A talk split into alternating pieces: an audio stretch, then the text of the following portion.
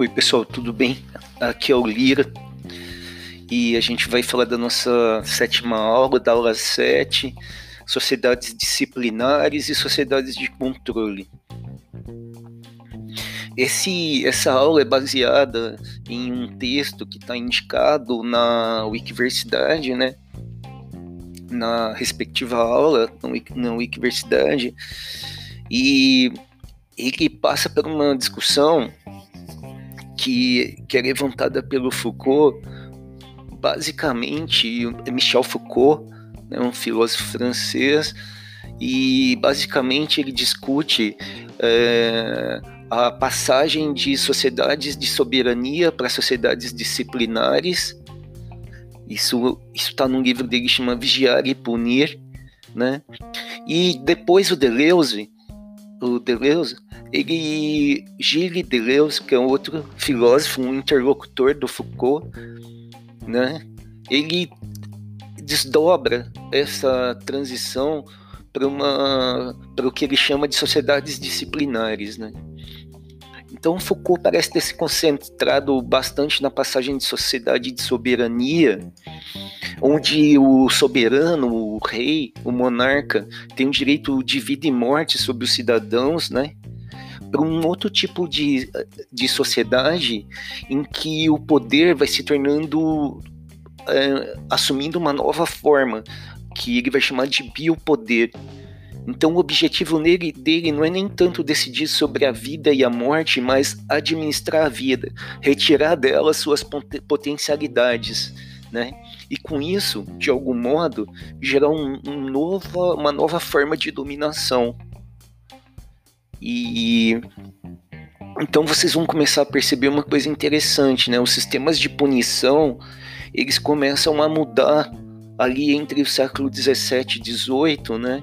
Na Europa e eles deixam de ser formas nas quais uh, os, os criminosos, né, são punidos fisicamente, né, sejam torturados, mutilados, né, essa forma que era bastante é, comum na sociedade de soberania, onde a morte se tornava uma espécie de um grande espetáculo né, de punição, onde o corpo recebia a, esse poder do soberano sobre ele, né, na forma de tortura, mutilações, marcas no corpo, e ele vai se fazendo uma transição para um tipo de sociedade em que a, a, os regimes de punição vão se tornando cada vez mais racionalizados num sistema jurídico né, de penas e punições e cada vez mais centrado na lógica disciplinar. E é essa lógica disciplinar que eu vou desenvolver com vocês agora, que é, é como o Foucault pensa, uma boa parte da, da sociedade moderna, né?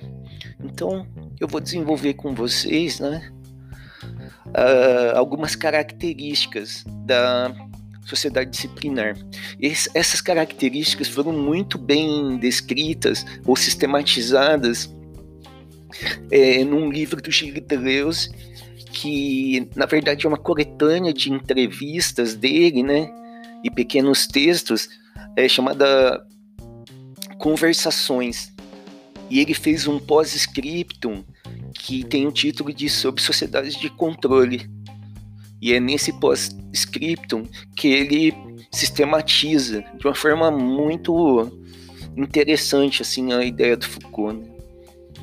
Então agora eu vou destacar com vocês é, algumas características principais e depois na aula presencial online, né, eu posso aprofundar um pouco mais.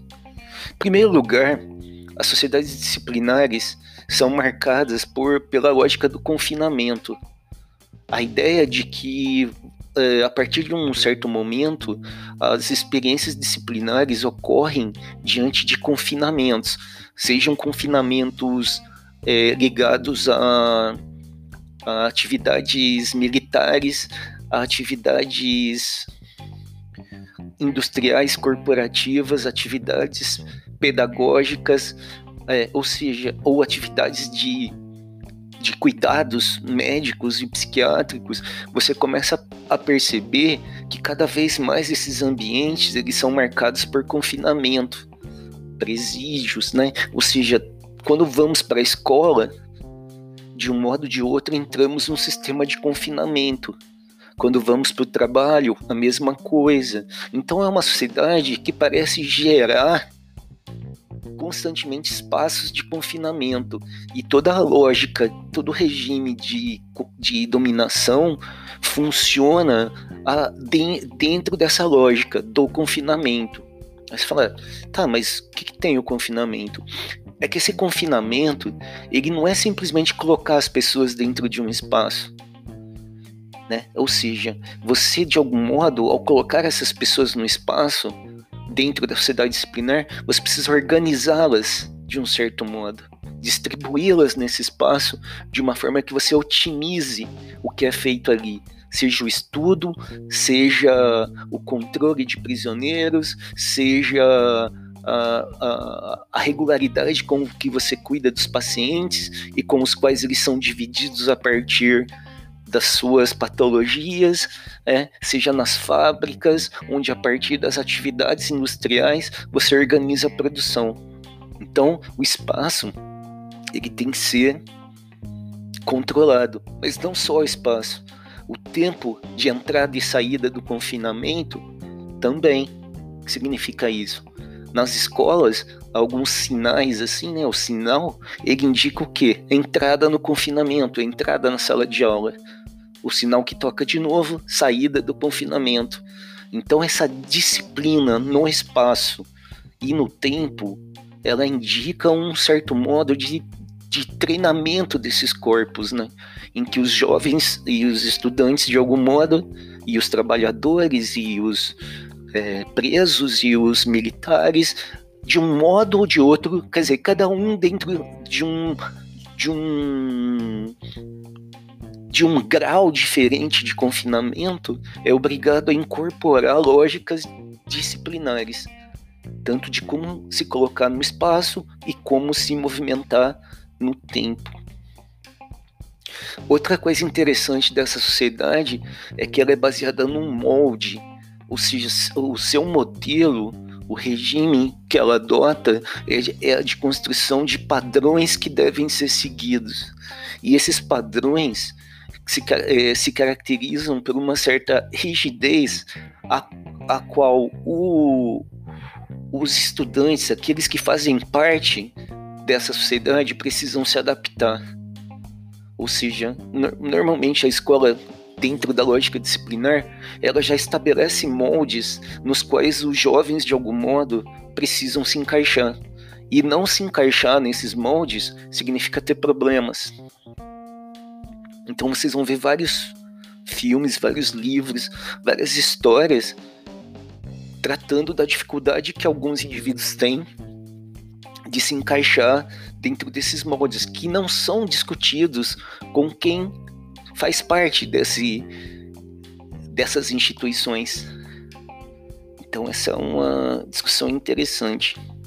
Eu não vou desenvolver todas as ideias, vou colocar só algumas, né? Mas depois a gente pode conversar mais sobre isso. Uh, outra coisa, é, ao mesmo é, tempo que essa sociedade ela te, te individualiza né, na, na, na, na como forma de, de dominação, é, por exemplo, nós, tomos, nós todos somos identificados de algum modo por uma assinatura, algo que se diria, bom, isso é individual, por outro lado, a forma pela qual nós nos transformamos em números, ou seja, a forma pela qual somos massificados em números, é uma coisa impressionante, né?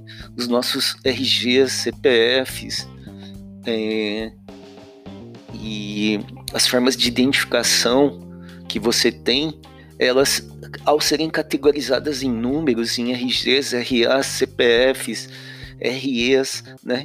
elas mostram um tipo de sociedade interessante ao te colocar como um número e esse número é só seu, mas ao mesmo tempo você é parte de um de um conjunto de números, você está criando sistemas de gestão massificados. Eu posso gerenciar milhares de alunos, milhares de funcionários dentro desse sistema de gestão, né? Uh, por meio de, de, identificação por números, né? É, é, um modelo de gestão muito particular, né? Da, na sociedade disciplinar. Outra coisa interessante é a gente pensar que não existe sociedade, não existe forma de dominação é, sem resistência, né? Só que vocês têm que entender que as resistências elas ocorrem é, dentro de determinadas formas de, de dominação. Isso é interessante, né? Às vezes um, um, tipo de resistência ele, ele não funciona bem num sistema de dominação. É, é como se a forma de resistência ela, ela é, entendesse a lógica do próprio sistema que domina. Então, se você for, for olhar como uh, o sistema de, de, dominação é baseado na ideia de confinamento e na construção de padrões de, de obediência e de regras, você percebe assim que a resistência ela assume formas muito particulares, por exemplo, como o motim, a sabotagem, as greves, né? São formas de evitar o confinamento ou uma vez no confinamento, evitar que as coisas funcionem dentro daquele padrão esperado, né? Os alunos que às vezes é, matam aula, né? É, é, não vão à aula tal. De algum modo é uma forma de resistência a essa lógica disciplinar.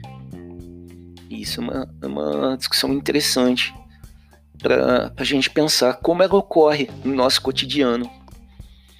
E a partir daí é interessante a gente entender é, o que está mudando, né? E quando a gente fala que está mudando, a gente não quer dizer assim que ah, de repente em bloquinho a sociedade saiu da, da, do regime disciplinar e passou para o regime de controle.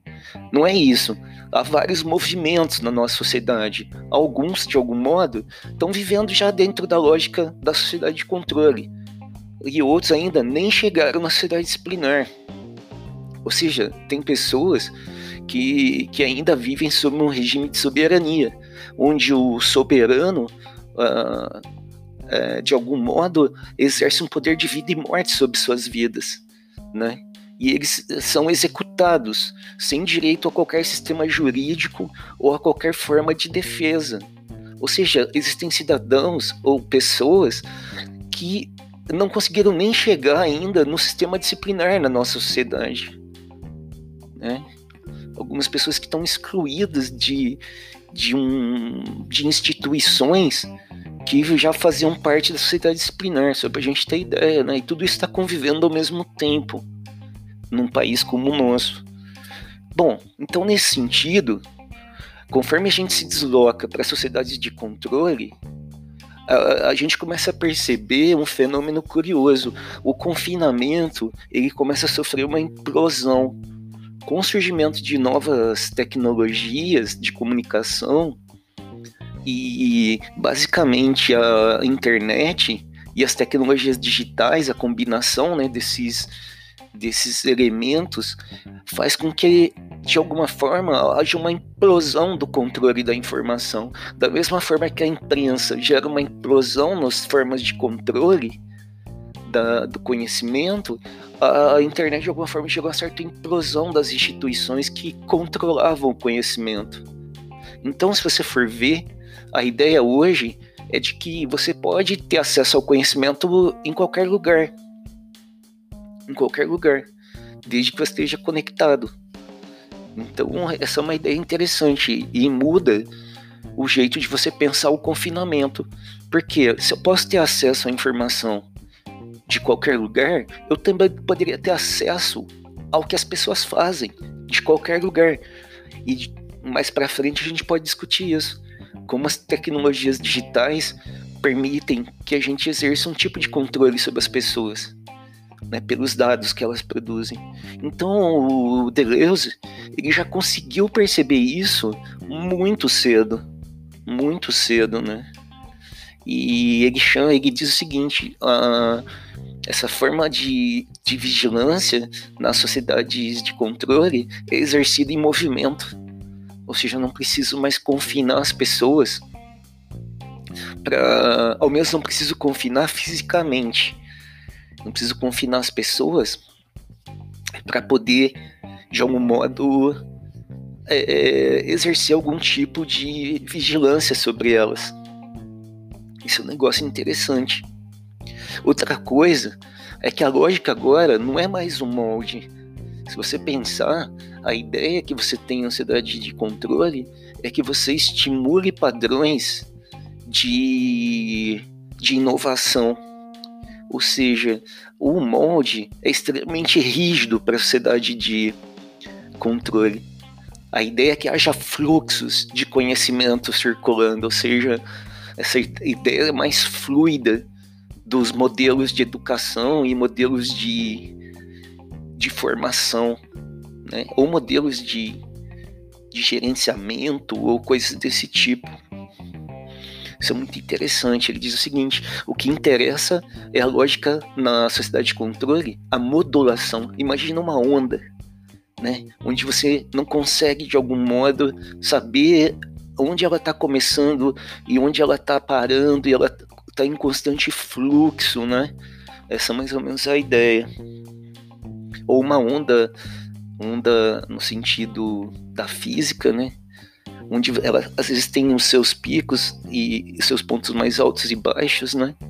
E ela está em, em oscilação. É, além disso, vocês começam a perceber que na, na loja de sociedade de controle, as avaliações, assim, elas passam a ser não mais por etapas em que você é, como se você passasse fases assim em determinados momentos da sua formação, mas ela parece ser um controle contínuo.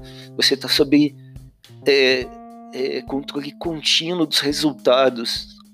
Isso é uma, é uma questão interessante porque ela ela vai se desdobrar em reflexões sobre a sociedade do cansaço, né? Uma sociedade de 24 por 7, ou seja, a gente está trabalhando 24 horas por dia, 7 dias por semana, sempre conectados e sempre submetidos à avaliação. É um desdobramento dessa discussão. Outra coisa interessante é que a entrada nesse mundo é baseada normalmente num login, né? Ou seja, se conectar significa o quê? É, ter um, um nome, um número de usuário e uma senha. Ou seja, a senha e o nome de usuário é como se fosse a chave de entrada dentro dessa lógica. Quase todos os sistemas que a gente conhece digitais é, demandam da gente um login. E a, o login é a entrada. E ao entrar, tudo que você acaba fazendo no espaço digital é registrado. Ou seja, se você quiser ser oculto, e isso depende também de qual camada você está oculto da internet, você tem que fazer um esforço. Ou seja, permanecer oculto é uma questão bastante delicada na internet. Então, isso envolve uma discussão bastante séria sobre níveis de privacidade, de controle de privacidade, são discussões bem interessantes, né? A gente percebe como as noções de privacidade elas variam historicamente, né? O que é público, o que é privado, isso varia historicamente. E hoje a gente está diante de questões bastante complexas, né? Sobre a questão de privacidade e o uso de dados na rede. Bom, é, para finalizar, é, e isso é só uma introdução sim, que eu estou fazendo, né? É, a sociedade de controle também tem resistência, como qualquer tipo de, de forma de dominação, há sempre resistência dentro dela. Só que as resistências, elas assumem formas dentro da lógica da sociedade de controle, né? Por exemplo, a greve em si, ela em si, é, só a greve em si, ou os movimentos de protesto, sozinhos, eles já não dão conta mais de uma resistência adequada à sociedade de controle. Você começa a perceber que esses movimentos se combinam com movimentos também nas redes sociais, né? E formas de uso de robôs para propagar determinados tipos de mensagens. Então você percebe que muitos que estão resistindo dentro dessa, dessa lógica são pessoas que, que são classificadas de piratas, né? Que, que estimulam alguma forma de pirataria, é, sempre olhando com cuidado para esse termo, né? E a ação de hackers, embora as pessoas achem que hackers são bandidos, hackers não tem nada a ver com essa coisa de ficar roubando dinheiro das pessoas. Uh, o hacker, na verdade, é alguém que se especializa numa determinada área e usa seus conhecimentos justamente para mostrar é, falhas nos sistemas, né? E, e, e encontrar bugs, encontrar é, é, falhas em sistemas, principalmente sistemas de segurança. E ou para você conseguir entender o que está rodando atrás das coisas que você está mexendo na rede. E eles ajudam você a entender é, como funciona esse sistema. Eles deixam claro como os aplicativos funcionam, para que a gente tenha uma noção dos direitos que podem estar sendo atingidos, né? Às vezes a gente associa hackers com bandidos é equivocado. E um outro sistema também que, que se desenvolve é a questão dos vírus, né? O desenvolvimento de vírus na rede é uma forma de resistência. A gente pode achar terrível isso, mas de algum modo é uma forma que, que você tem de danificar o sistema ou impedir que o sistema funcione. Né? A gente goste ou não, é, é uma das formas que, que são encontradas, né? Então, é, basicamente, eu coloquei essas questões é, para que a gente possa depois desenvolver mais a fundo hum, na, na aula presencial.